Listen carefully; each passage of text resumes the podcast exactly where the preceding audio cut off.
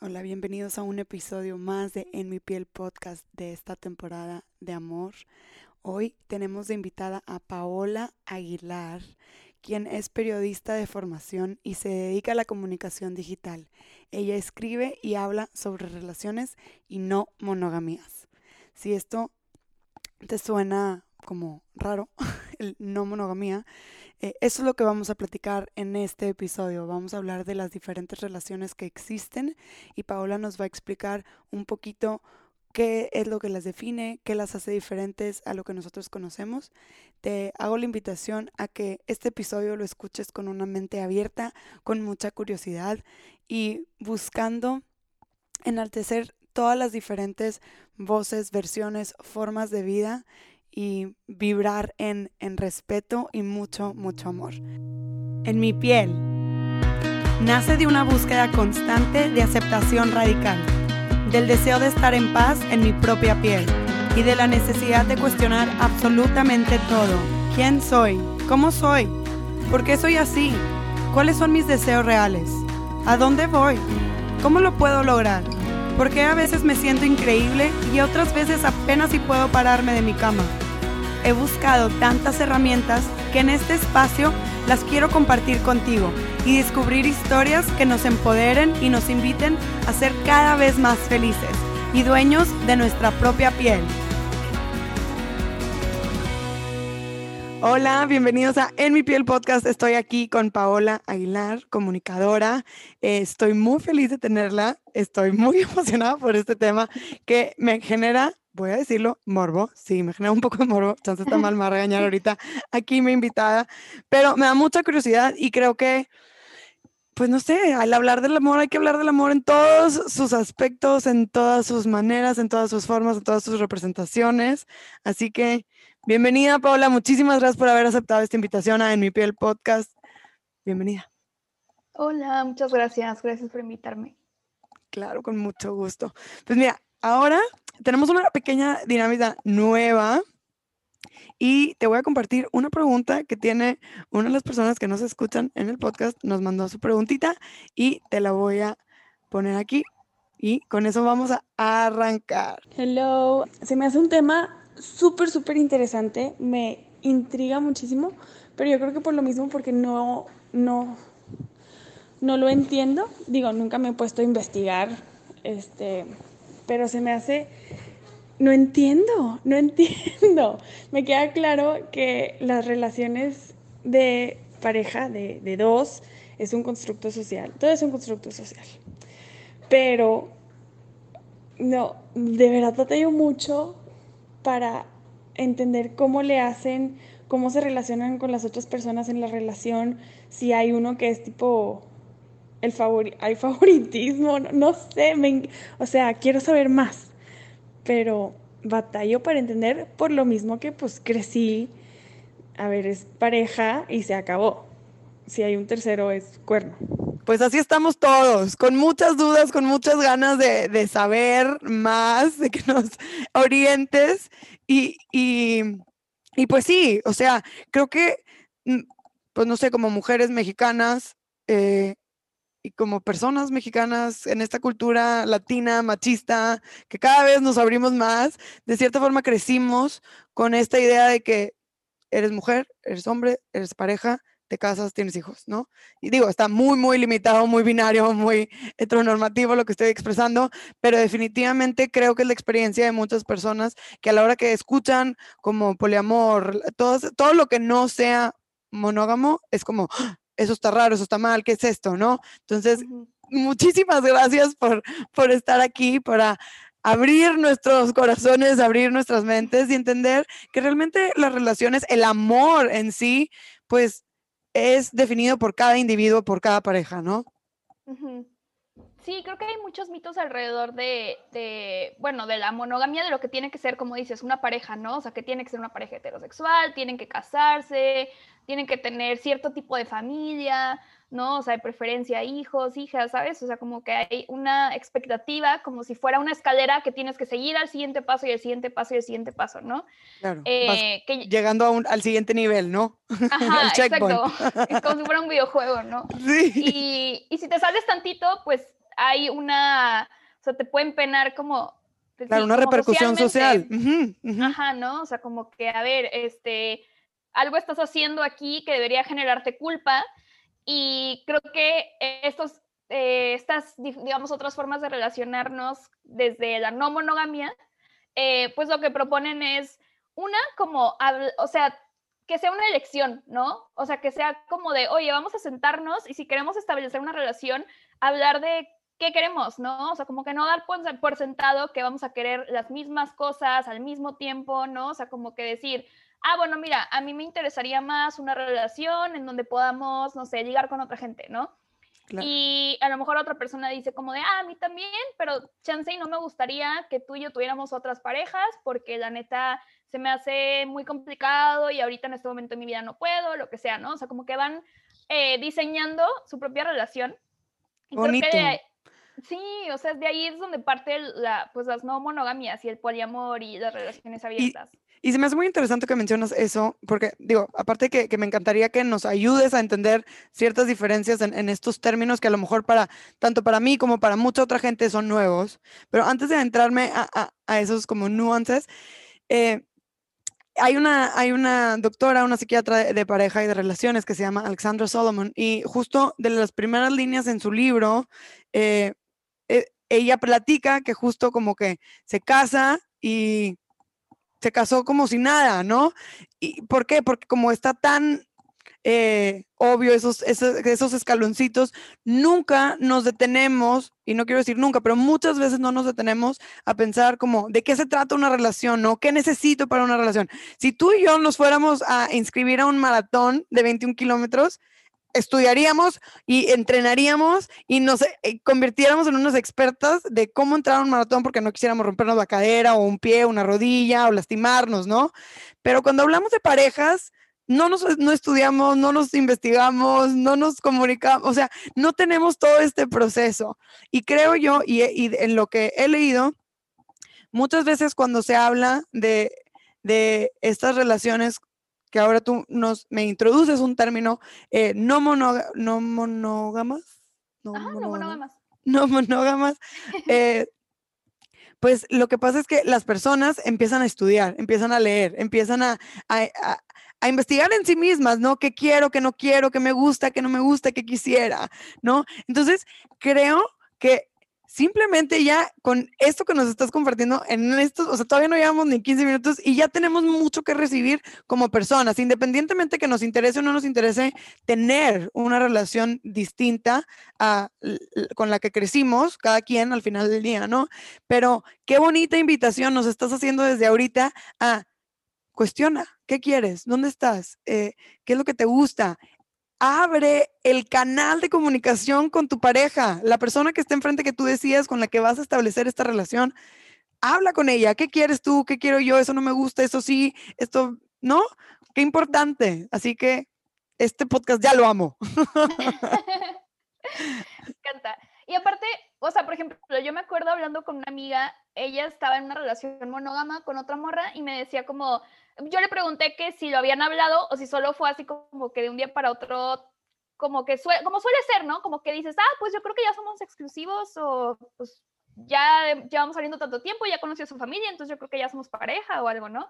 Entonces como que ella decía, no, es que nosotras como que sí lo hablamos desde el inicio, como de, a ver, eh, qué tipo de relación quieres y qué te interesa explorar y qué no, y cuáles son tus límites, y al final decidieron la monogamia, pero como algo de que muy bien pensado, exacto, y además muy como de, bueno, esto podría cambiar en algún punto, o sea, estamos conscientes de eso, ¿no? Estamos conscientes de que, a ver, ahorita tomamos esta decisión y es lo que nos funciona, pero hay que estarlo revisando, o sea, a lo mejor en un año queremos otra cosa, ¿no? Y como que estar, o sea, tener esa apertura de, de, de estar, como dices, ¿no? Como en constante comunicación. Totalmente. Y entonces me encantaría que nos ayudes a entender eh, este término que nos compartes de no monógamas versus poligamía y dónde entra el poliamor. Ok, bueno, eh, no monogamias es un término paraguas que básicamente eh, engloba como muchas formas de relacionarse en pareja o en, bueno, en eh, relaciones sexoafectivas, pues. Em, y por ejemplo, bueno, algunas de las más comunes está el swinging, que las parejas swingers, por ejemplo, tienen interacciones o sea, sexuales con otras parejas, pero solo cuando están todas las, o sea, todas esas personas. Todos los involucrados. Exacto, como en el mismo espacio, exacto. y esa, es la típica, la así como que me, me, fui a la típica imagen de que las llaves en el, en el, en el bowl, eh, todo el mundo en los setentas, así como, eh, no sé, esa es la imagen que se me viene a mí en la cabeza, no sé qué películas he visto, pero y todos en la misma casa, cada quien, cada pareja ahí agarra la, la, llave que te toca. Ay, qué risa. Ajá, sí, sí, sí, hay una serie de eso. Yo no la he visto, no la vi, pero sí sé que hay una serie que se llama algo de las llaves y habla del swinger. O sea, ah, como de la cultura swinger. Y este, entonces, por ejemplo, esa es una. Hay también relaciones abiertas que, eh, a grandes rasgos, relaciones abiertas, eh, las relaciones abiertas pues están como más enfocadas en la parte, en la apertura sexual. O sea, como de, ah, bueno, sí podemos estar, eh, o sea, coger o ligar o lo que sea con otras personas, pero no tanto establecer vínculos como románticos, ¿no? O vínculos de, de, sí, como de pareja. Y luego, eh, ajá. No, qué, linda. Eh, o sea, el, el, vínculo de pareja se establece como un vínculo sexo, o sea, consensuado, sexo afectivo. ¿Eso es lo que entendemos como una relación? Eh, como, como una relación en general en la vida. Sí, una, una relación sería en ese sentido. Sí, o sea, una relación, pues bueno, una relación de pareja como la entendemos creo en lo general, pues sí, es como un vínculo sexual y afectivo en donde pues tienes cierto, a lo mejor, proyecto con esa persona o algo así. Ok, ok. Ok, entonces estábamos en relación abierta, que eso está dentro del paraguas no monógamo. Qué difícil es decir esa palabra. Sí, o sea, eh, relación abierta es como yo tengo una pareja, digamos, eh, y entonces, bueno, de hecho sí tengo una pareja y estoy en una relación abierta, pero, este, y entonces yo acuerdo con mi pareja como de, ah, bueno, podemos estar así, eh, de esta forma, como sexual con otras personas, pero no vamos a establecer vínculos románticos o no vamos a tener otras parejas, ¿no?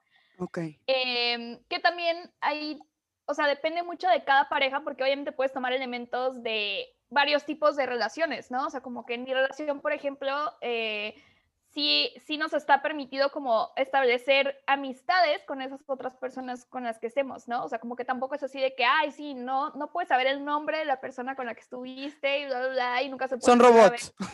Ajá. Robots sexuales. Sí, sí, o sea, como que sí hay apertura para que haya como cierto tipo de relación con esas otras eh, personas, pero no de pareja, ¿no? Em, y luego el poliamor está, eh, o sea, hay apertura sexual, pero también hay apertura romántica, afectiva, en donde pueden tener eh, otros vínculos, esos sexoafectivos con otras personas al mismo tiempo, ¿no? Y dentro del poliamor, pues también hay digamos, eh, formas de, practicar el poliamor, por ejemplo, el poliamor jerárquico, en donde, por ejemplo, yo tengo una pareja, somos una pareja principal, a lo mejor, por ejemplo... Que eso habla de la pregunta de que si hay favoritos, ¿no? Entonces, contestando a la pregunta, pues en este tipo de poliamor hay favoritos. Pues, o sea, no, no, no sé si decirle como favoritos, pero sí hay como cierta eh, dinámica en donde, o estructura en donde hay una persona que es, hay una pareja que es la pareja eh, principal con la que haces a lo mejor ciertas cosas como por ejemplo comparten, o sea, cohabitan, ¿no? En la misma casa o algo así. O sea, que dependiendo de qué tipo de acuerdos tengan, pero sí es como que puede haber jerarquías y también hay poliamor no jerárquico en donde dices como de, ah, pues tengo dos parejas, pero ninguna, eh, con ninguna tengo una relación, digamos, más, eh, ni más formal, ni más eh, o sea, distinta en cuanto a, ah, con esta sí voy con mi familia y con esta no, ¿sabes? O sea, como que ahí es un poco más, eh, o se intenta que sea más horizontal. Ok, y en ese sentido, ahí, eh, no sé, digamos, hay hombres, hay mujeres, y abrí las preguntas a, mi comunidad y me hacen la pregunta en una relación así poliamor, como dices, a lo mejor más, más horizontal, menos jerárquica, todos son queer, o sea, son como que todos con todos, o hay subrelaciones dentro de esa principal, o cómo funciona. Pues es que varía mucho, de, depende de, las personas que estén involucradas, ¿no? O sea, hay, por ejemplo, eh, tipo, o sea, personas que están en, acuerdos poliamorosos en donde están en una trieja, que en lugar de una pareja de dos, pues son tres personas que están, eh, digamos, en... en, Lo que se viene conociendo como un throuple. Ajá, exacto. Sí, sí, sí, o sea, o cuatro. Trieja. que Está muy interesante ese nombre. Sí, sí, sí, o sea, como que depende mucho de, de pues, qué acuerdos particulares tenga cada, cada relación. Pero, pero sí es básicamente eh, más hacia lo, lo afectivo, ¿no? El poliamor. Claro. O sea, eh, eh, no está limitado a, la conexión sexual, sino se hace esta apertura. Y el poliamor, em, ¿todos cohabitan siempre o todo depende de cada relación? cómo, cómo se va desarrollando, ¿no? O sea... Sí, pues... pues no sé, es que, somos muchas personas, o sea, somos muchas, ya como yo ya me incluía a, la cohabitación y aquí estoy sola. Este, no sé, o sea, como que se va, o sea, como decías tú, o sea, a lo mejor al principio tú estableces y dices, no, ahorita está muy complicado, porque sí, definitivamente más cabezas, más emociones, pues más complicación. Por eso énfasis en la comunicación, como nos decías, o sea, el principal elemento que se usa en este tipo de relaciones no monógamas es la comunicación, ¿correcto? Sí, pero también digo, creo que eso, o sea, la, buena comunicación, digamos, o comunicación asertiva o así, como que pues, es algo que, nos, o sea, nos podríamos beneficiar. Todos, no, no, no, totalmente. En cualquier relación, ¿no? Como... Sí, 100%. 100%. Y mm, psicológicamente, ¿qué aspectos necesita una persona como que trabajar aparte del que acabamos de mencionar de la comunicación efectiva, claramente, como para poder entrarle, ¿no? Como que ya, ok, me animo. pues es que sí creo que necesita gustarte la introspección, como para, para aventarte a, relacionarte de esta forma, ¿no? O sea, porque creo que sí es, o sea, como que puede ser muy divertido en muchos momentos, pero también puede ser, o sea, te puedes enfrentar a cosas para las cuales como que no tenemos tantas herramientas emocionales, ¿no? O sea, como que no nos educan para, para, por ejemplo, gestionar los celos bien, ¿no? Bueno, mejor, de una mejor manera, ¿no? Más sana. Me encanta que hayas mencionado eso porque esa era mi siguiente pregunta. definitivamente creo que cuando escuchamos eh, esto de una relación abierta o poliamor, lo primero o al menos para mí es como, no, gracias, o sea, me muero del, o ¿por qué? Porque pues los celos, ¿no? O sea, como que, que eh, el alucine de qué tal si la otra persona establece este vínculo afectivo, romántico con otra persona y me abandona, ¿no? O se acaba el nuestro porque se cultiva el de la otra persona. Sí, creo que por cómo nos educan en el amor, ¿no? Y, y en las relaciones, sí es, un, sí es todo un reto o sea, como que no, porque luego hay gente que piensa, ay, seguro la gente que practica relaciones no monógamas como ya nunca siente celos y están así como que en, en, una montaña llena de flores y todo es perfecto y bonito y nunca tienes emociones desagradables y pues no, o sea, más bien como que las tienes, o sea, la mayoría de la gente pues sigue sintiendo celos aunque esté en una relación como abierta o poliamorosa o así, o sea, y me incluyo pues, pero pero también creo que es una oportunidad como para confrontar como, como ciertos a lo mejor miedos o traumas o así y decir como, a ver, ¿de dónde viene esto? ¿No? O sea, como que luego pienso que en relaciones monógamas, eh, como que siempre se evita que, o sea, como se evitan esas situaciones que te podrían generar celos, ¿no? O sea, por ejemplo, esto, estos chistes o que hacen como de, ay, este, no hables con tus amiguitas, ¿no? Ja, ja, ja, no, no tengas amigos hombres porque me pongo mal, no sé qué, ¿no? O sea, como que siento que es algo que en lugar de hablar, o sea, en lugar de hablarlo de una forma como más honesta de que, oye, o sea, ¿cuáles son tus miedos? O, o sea, porque también creo que es muy normal que tengamos heridas de que llevamos cargando de hace mucho y que está muy cabrón de repente decir como de, ay, sí, este, no, no, no, sentí miedo al abandono, pero este, lo voy a superar ya ahorita y todo va a estar bien y voy a estar perfecta y no quiero limitar a mi pareja y bla, bla, bla. Y pues también sí hay que darnos cuenta de que es normal tener ciertos límites, es normal querer ir a cierto ritmo o querer ir más lento de repente o no sé. Claro. Ir, ir conociendo nuestro propio ritmo, nuestras propias heridas, ¿no? Qué importante. Y ¿Cuál sería como lo que aporta esta relación poliamorosa a, la vida de pareja, ¿no? ¿Qué es lo que, es lo que aporta? O en individual.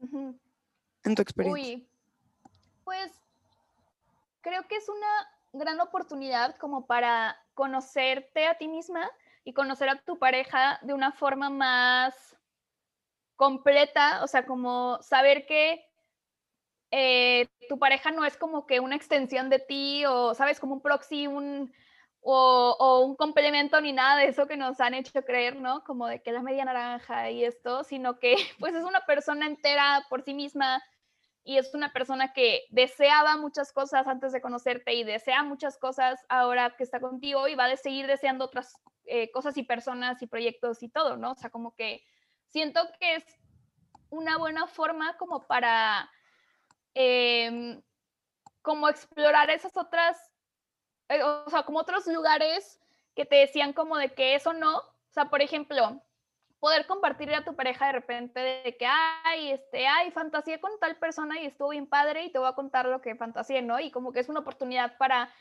eh, darte cuenta que, que puedes aprender cosas nuevas todos los días de ti misma y de tu pareja, ¿no? O sea, como que no quedarse en lo, en lo mismo, digamos. Eh, y también algo que, por ejemplo, hay una eh, psicoterapeuta que es escritora que me gusta mucho, que se llama Esther Perel, y ella habla mucho de relaciones de pareja, y ella dice justo como de, bueno, es que la gente se aburre en las relaciones, ¿no?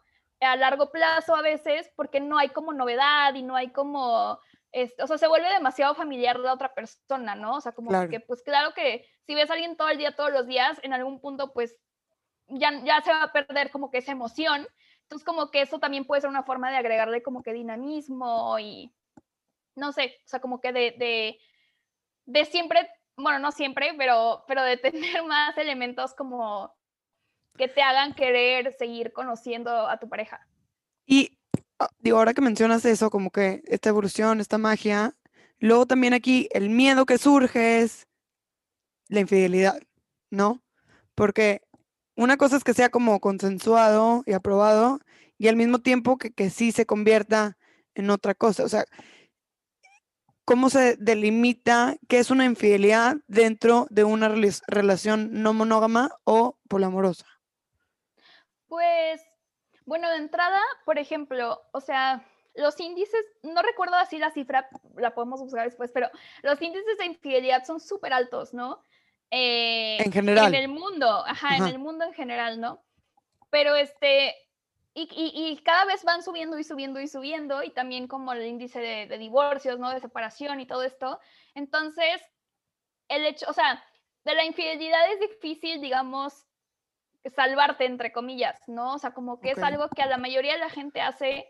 También hay un libro de Esther Pérez muy bueno que habla justo sobre infidelidades y sobre cómo hay muchas razones por las cuales la gente es infiel y no solo porque sean malas personas, ¿no? O sea, porque sí tenemos este discurso, creo, como muy...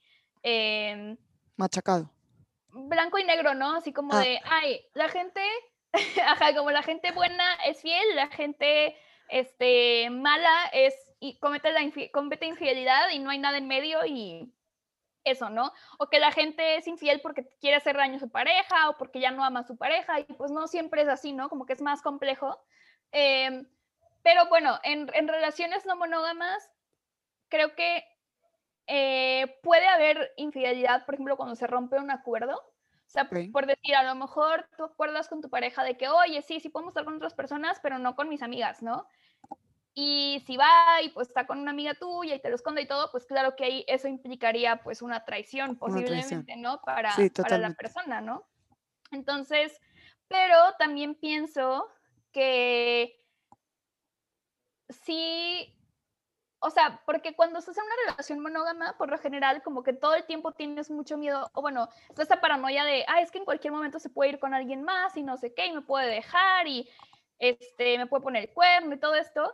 Creo que muchas veces en las relaciones no monógamas, si, tienes una buena, eh, digamos, comunicación y todo, o sea, como que son cosas que se pueden hablar un poco más fácil, ¿no? Sí. O sea, como que en la monogamia, si alguien te gusta, eh, Perdón, pues como que, lo que haces es de que escondérselo a tu pareja porque sabe, sientes mucha culpa, ¿no? O sea, como de, ah, esto está prohibido, ¿no? Como seguro hay algo mal conmigo que me atrae a alguien más y entonces mejor ni lo digo. Y más bien la idea, creo, es que en las relaciones monógamas como que puedas hablarlo, ¿no? Como de, oye, ya sé que tenemos este acuerdo de que yo no voy a estar con tus amigas, pero me, o sea, a, lo, a lo mejor me conflictúa que siento atracción por tal persona y quería hablarlo contigo, ¿sabes? O sea, como que creo que puede haber más espacio como para hablar de esos temas como incómodos. Mm, suena complicado como quiera.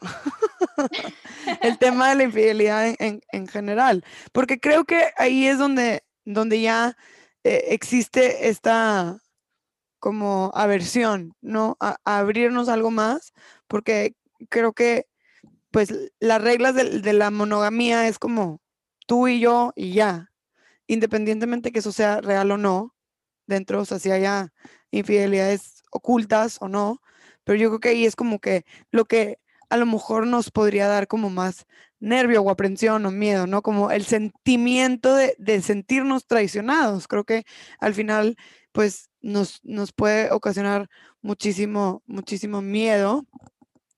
Y otra cosa que yo he pensado en lo personal, que yo digo de que no, gracias, yo ni de chiste una relación poliamorosa o, abierta, porque digo yo, qué, qué complicado como que lidiar con, con con más personas o con más emociones, aunque en realidad no sea definitivamente un, lazo emocional, pero ¿cómo lo controlas? ¿No? Que creo que también está relacionado con la infidelidad y con los celos. No sé cuál sea tu punto de vista. Pues ah, hay una frase como de la comunidad poliamorosa que dicen como de, es que tú puedes amar infinitamente, pero hay recursos finitos, ¿no? Por ejemplo, el tiempo, eh, la energía, ¿sabes? Como la energía literalmente física, ¿sabes? Como que, eh, que, sí, que sí te ponen ciertos límites de, pues, con cuánta gente puedes estar o compartirte y todo, ¿no? Claro.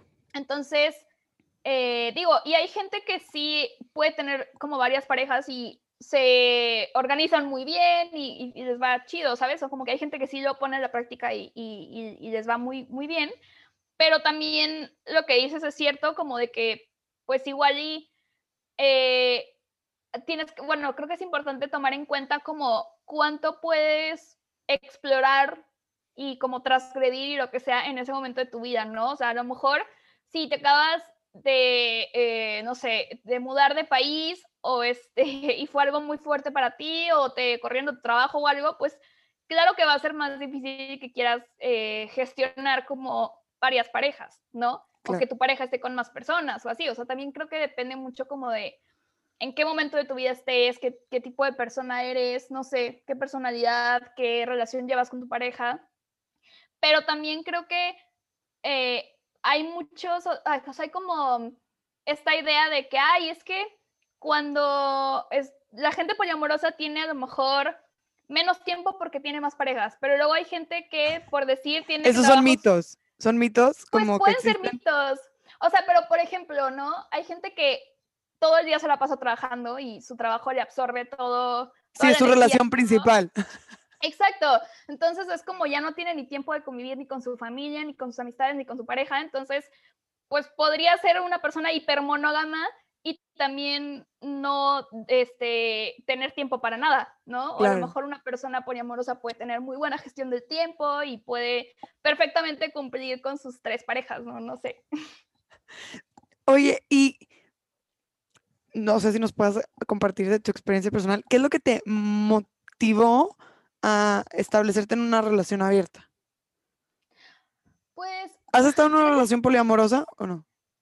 Sí, estuve en una relación poliamorosa y ahorita estoy en una relación que es, te digo, más cercana a una relación abierta, pero Ah, donde también hay como cierta apertura como para tener amistades eróticas, ¿no? Por ejemplo, ¿no? O sea, como que no como tal Me estás llenando de términos muy nuevos para mí. Amistades eróticas. Ok. Apuntado, Sí. nuevo vocabulario. Sí, sí, sí. Bueno, paréntesis, amistades eróticas creo que no es así como un término, o sea, es algo que yo digo, creo que no sé si está así Me- de A mí me gustó. Para mí es un término nuevo. Sí, sí, sí, sí. By Paola Eh, Aguilar.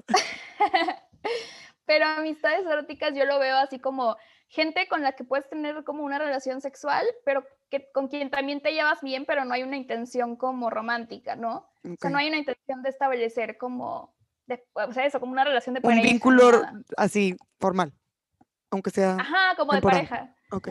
Ajá, para mí es eso, no sé, pero, pero bueno, yo, yo empecé en esto porque, bueno, desde los 18 años, me acuerdo en una clase de filosofía, como que nos pusieron a hacer un libro, o sea, como el proyecto final era hacer un libro de ensayo, y el mío era de ensayos, y en un ensayo exploré esto de la monogamia, y como que me puse a pensar así, es que nunca me ha hecho sentido en realidad la monogamia, o sea, como que y, como que siempre me da un poco de miedo esta idea de como que cómo voy a estar solo con una persona de aquí hasta que me muera, o sea, como que no lo veo sostenible, ¿sabes? Como que son muchos años, en algún punto estoy segura que nos va a gustar alguien más a los dos, ¿no? Como, y yo, yo me acuerdo que estaba en una relación exclusiva, ¿no? Como monógama, y le decía a mi pareja de que, oye, o sea, es que de verdad creo que deberíamos considerar abrirla porque la neta, o sea, a ver, yo soy súper joven, tú también, o sea, alguien nos va a terminar gustando y va a ser un pedo y, y no quiero que lo vivamos como con culpa, ¿sabes? O no quiero que, que lo reprimamos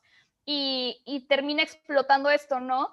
Y pues mejor hay que adelantarnos a eso, tener estas conversaciones, aunque sean incómodas ahorita, y después a lo mejor sale algo chido y a lo mejor nos gusta, ¿no? Y al menos no nos quedamos con lo que ya conocíamos. O sea, como de, Ajá.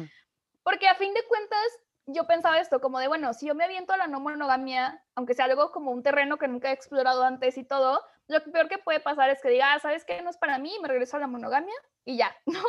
Pero si no, si nunca me atrevo a hacer eso, pues, o sea, siempre voy a tener estas dudas como orbitando y, y, y no sé, como poniéndome eh, ansiosa, ¿no? Como de, a ver, no sé si esto es lo que quiero, quiero algo más y así, entonces como que después terminé con esta persona y, y luego tuve una relación poliamorosa. Y sí. ¿Y cómo se dio? A ver, eso es lo que queremos saber. ¿Cómo se dio? Dinos. Este, pues luego, luego terminé con esta, con, con, con este ex y empezó a salir con un güey. Y como que desde antes del principio hablamos como de que nos queríamos relacionar de esa forma. O sea, desde antes Ah, de ser como vínculo, lo que sea, como tener una relación ya más comprometida, como que desde antes ya era como, de, ay, pues me interesa a mí también y, ah, no sé qué. Y entonces como que sí, o sea, desde el inicio fue así como de, ah, pues queremos intentarlo y a ver qué pasa y como que hicimos muy pocos acuerdos y como que todo fue muy, eh, o sea, como que según nosotros queríamos hacerlo muy abierto y de que no, sin etiquetas y no sé qué, y ya después yo me di cuenta que la neta no me estaba funcionando eso porque sí necesitaba como cierta eh, estabilidad y como cierta Reglas. claridad Sí. Ajá, acuerdos como más, un poco más específicos, porque nuestro único acuerdo era como, ah, si estás con alguien, pues dime, no X. Y nunca dijimos como de, oye, pero queremos tener otras parejas o no, o queremos, este, no sé, vivir en la misma ciudad o no, ¿sabes? O sea, como que nunca hablamos de eso. Y, y estuvo muy bonito, pero pues sí siento que fue como que me aventé al vacío, ¿sabes? O sea, como que de Ok. repente de la monogamia dije de que no, ya, poliamor, de que... Y, y luego anduve con otra persona que era además amigo de este güey, entonces se conocían. Este, y yo estaba muy abrumada con eso porque decía, no, seguro estoy haciendo algo malo, no sé qué, o sea, esto no, no estaría permitido si no fuera como una relación poliamorosa, ¿no? O sea, como que... Y tuve que como que también dejar esa culpa de decir como de, a ver, estas personas, o sea, ellos saben, todo el mundo sabe, no estamos haciendo nada malo, o sea, todo está bien, la neta. Y, y bueno, al final como que termina, o sea, terminamos las, yo o sea, terminamos las dos relaciones, pues, pero quedamos muy bien. O sea, en realidad, de hecho, con uno de ellos, pues sigo siendo como amiga y todo. Ajá. Este, con el otro, pues, o sea, no hablamos mucho, pero igual terminamos muy bien. O sea, como que la neta, también en ese breakup, como que me di cuenta de que se puede tener se puede terminar relaciones de una forma bonita y sana y todo, o sea, no tiene que ser siempre la tragedia de las películas de que, no, te odio y no sé qué, y ya no me vuelvo a hablar, ¿no? Sí, claro. Y se me viene a la mente este, este mito, como de que la gente que se relaciona de esta manera es porque le tiene miedo al compromiso. Uf. ¿Qué decimos de esto? Es que, ¿sabes qué? Yo siento que justo más bien hay más compromiso.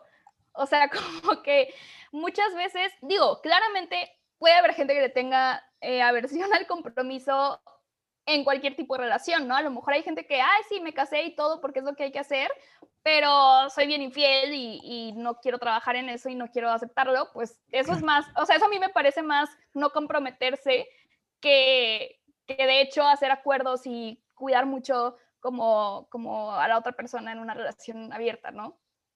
pero, pero este, ay, se me fue lo que estábamos hablando de, ah, sí, del compromiso. Pues, o sea, siento que te digo, a veces es hasta más compromiso, porque pues obviamente estar con más de una persona implica, una, como hablar muchísimo de, eh, te digo, o sea, como estar revisando de que, oye, ¿cómo te sientes? ¿Y cómo estás con esto? ¿Y cómo te sentiste con tal cosa? ¿Y vamos bien o quieres poner como algún límite o así? O sea, siento que como que es muy chistoso porque mucha gente piensa que es como que, ay, sí, abrí mi relación y ya al otro día tenemos de que 10 mil y, y nunca nos vemos y no sé qué, pero siento que, bueno, en mi experiencia ha sido más, o sea, pasas más tiempo hablando de todo esto que en realidad estando con otras personas. no sé. Eso está padre. O sea, bueno, al menos es una perspectiva, ¿no? De como que todo este estereotipo que se, se genera simplemente por no conocer este tipo de relaciones, ¿no? Y una de las preguntas que, me llamó la atención de las que recibí era, ¿cuáles crees que son las ventajas del sacrificio? Y me llamó la atención la palabra, y esto te lo voy a preguntar después, de limitar tu actividad sexual o amorosa para una pareja solamente. o sea, porque digo, aquí ella está usando la palabra sacrificio, pero en realidad pues es una decisión, cada quien decide cómo, cómo tener sus relaciones pero en tu perspectiva personal, o sea, ¿cuáles crees que sean las ventajas de decir, no, me quedo en esta relación de una sola persona? ¿Crees que hay beneficios, ventajas? Eh, pues yo creo que, o sea, hay personas a las que sí les va a beneficiar eso, ¿no? O sea, hay personas que dicen como, eh, ¿sabes qué? No, por ponerte un ejemplo, ¿no? Si van a tener, si tienen hijos o hijas o lo que sea con esa persona, a lo mejor dicen, ¿sabes qué? Está muy cabrón aventarse toda esta carga social de salirte de, de, lo tradicional y la verdad, o sea, es mucho para mí y entonces mejor no, ¿no? Y, por ejemplo, yo cuando inicié mi relación actual, con mi pareja actual, como que tuvimos un periodo, o sea, a pesar de que desde el inicio sabíamos que teníamos, que queríamos tener una relación abierta, como que tuvimos un periodo de unos meses como de cerrarla al inicio, como de, oye, pues mientras estamos estableciendo esto, que es una relación nueva y vemos qué es exactamente lo que queremos y nos estamos conociendo y todo, pues primero hay que estar más tú y yo, ¿no? Y creo que eso puede ser muy chido porque te da como mucha seguridad en la persona, o sea, como que empieza a conocer cómo eres tú y cómo reaccionas a ciertas cosas y así. Entonces, creo que tiene sus ventajas, o sea, definitivamente, por ejemplo, este, pues claro que cierta, o sea, te da cierta a lo mejor sensación de que hay más certidumbre, ¿sabes? Como de que, ah, eh, menos cosas van a cambiar porque pues es algo un poquito más estructurado, más cerrado, lo que sea. Este, entonces, pues yo creo que eso, pero también le veo muchas ventajas al otro, pero pues también porque es algo que a mí me interesa. Entonces, no sé. Claro. Uf, pues, pues, está, hay, hay, hay, muchas formas como de, de, de, verlo. Definitivamente creo que nos das mucha, mucha luz en que definitivamente son acuerdos y depende de las personas que están involucradas, es cómo se manifiesta eh, esta relación. O sea, por la pregunta que te decía, como que es todos con todos, no, sí, pues depende de las personas que están involucradas, ¿no? O sea, si las personas tienen como gustos más abiertos, pues es todos con todos y qué importa, o si no, es como, ¿no? Cada quien. Sí, sí, sí. Estoy tratando de entender. no, la verdad que todo este eh, tema surge porque obvio esta temporada dije, quiero hablar del amor en todas sus formas, inclusive amor a, las cosas que, no sé, o sea, el amor a, la comunidad, el amor al té, a lo que sea que nos surja. Pero estuve en Oaxaca y conocí a, un hombre que estuvo en una relación poliamorosa viviendo cinco personas en la misma casa y en por cuatro años cuatro años y en diferentes momentos. Y las cinco personas eran como parejas entre sí, ¿sabes? Como que andaban. Ajá, ajá, sí. No logré entender si era así como o sea, la pregunta de si todos con todos o no. La verdad es que no me acuerdo. Yo estaba tantito menos interesada en la conversación que otro chavo que estaba ahí porque él estaba en una relación abierta, entonces como que estaban comunicándose mucho, así como que dándose tips y coachándose, no sé. Yo nomás estaba ahí de espectador de que, wow, esto es un mundo ajeno. Em, y me llamó muchísimo la atención porque justo ellos cohabitaban, vivían en la misma casa. Y sí me acuerdo que este vato comentó que en algún momento, o sea, había gente extra, o sea, como que eran tipo cinco principales y de repente habían tipo seis o ocho en la casa durante estos cuatro, cuatro años, pero él fue pues muy feliz en, en ese tiempo. Y lo que sí quise agregar, que me dio mucha luz y que aparte lo había leído justo en este mismo libro de la doctora Alexandra Solomon, que, que es también de los, en el primer capítulo, como que ya nos da mucha información, este, de que dice, o sea, realmente hemos sobrecargado, en la relación monógama hemos sobrecargado una relación. O sea, una persona tiene que ser tu amante, tu pareja, tu mejor amigo, tu, partner, tu papá, o sea, tu, tu pareja de, papá, tú, ¿sí me explico? es una sola relación está ultra sobrecargada y le, exigimos demasiado a una sola relación. Y, eso me hizo así mucho sentido en el, en el sentido de que no necesariamente eso me haga a mí pensar como que, ah, quiero una relación con más personas, no, pero entender que a lo mejor, pues sí vale la pena tener muy buenas amistades que nos den diferentes cosas, o sea, tener un grupo de amigas que te hagan sentir mucho apoyo, tener tu mejor amigo que es tu amigo toda la vida y no, pasa nada, aunque no sea romántico, ¿me explico? O sea, como que entender y esto que decías, o sea, como que de cierta forma muchas veces en las relaciones monógamas, como que se evita esto de las infidelidades o los celos en sí, solamente cancelando las relaciones, cuando en realidad eso nomás genera más burden, o sea, no me acuerdo cómo se dice esa palabra, en una sola relación, o sea, es como más peso en una sola relación. Y, y eso, digo, entre, ese libro que estaba leyendo y esta conversación que tuve con, con este con esta persona que estuvo en una relación poliamorosa en una misma casa por cuatro años, se me hace un chorro. Yo nunca he tenido una relación más de un año con una sola persona, o sea, eso para mí se me hace como un mundo ajeno. Eh, pero creo que es muy interesante.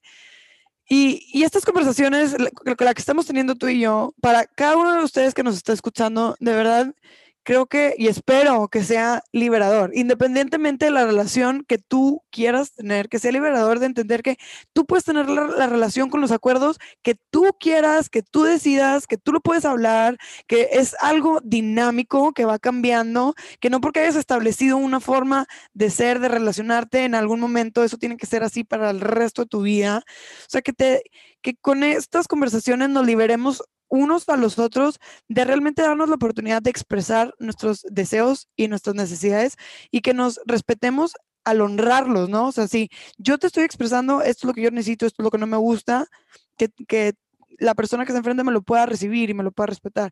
Y que yo también pueda entender que si la persona de enfrente no resuena, está bien y no me está traicionando, simplemente no resuena y no, no va de acuerdo, ¿no?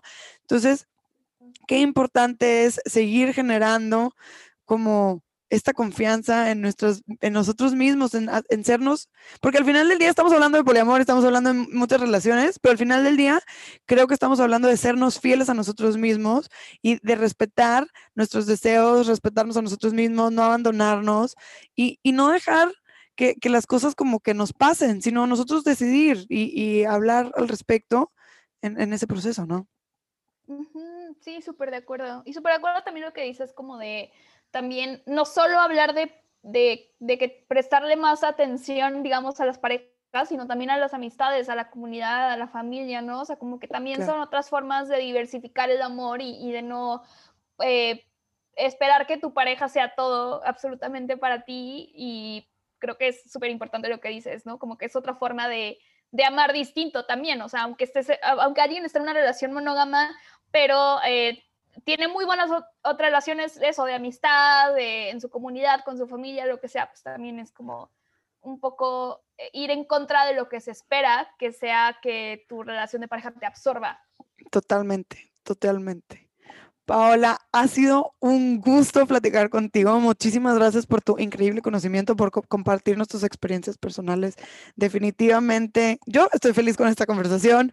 Espero que la gente que nos está escuchando también se haya llevado una sorpresa al respecto, porque creo que existe mucha resistencia. Ojalá hayamos podido tener un diálogo, que este diálogo haya sido tan cordial como nosotros lo sentimos, para todos ustedes que nos están escuchando y, que nos abramos a, dialogar, a hablar de todos los temas. Antes de que nos vayamos, Paula, quisiera cerrar con esta pregunta muy importante para mí.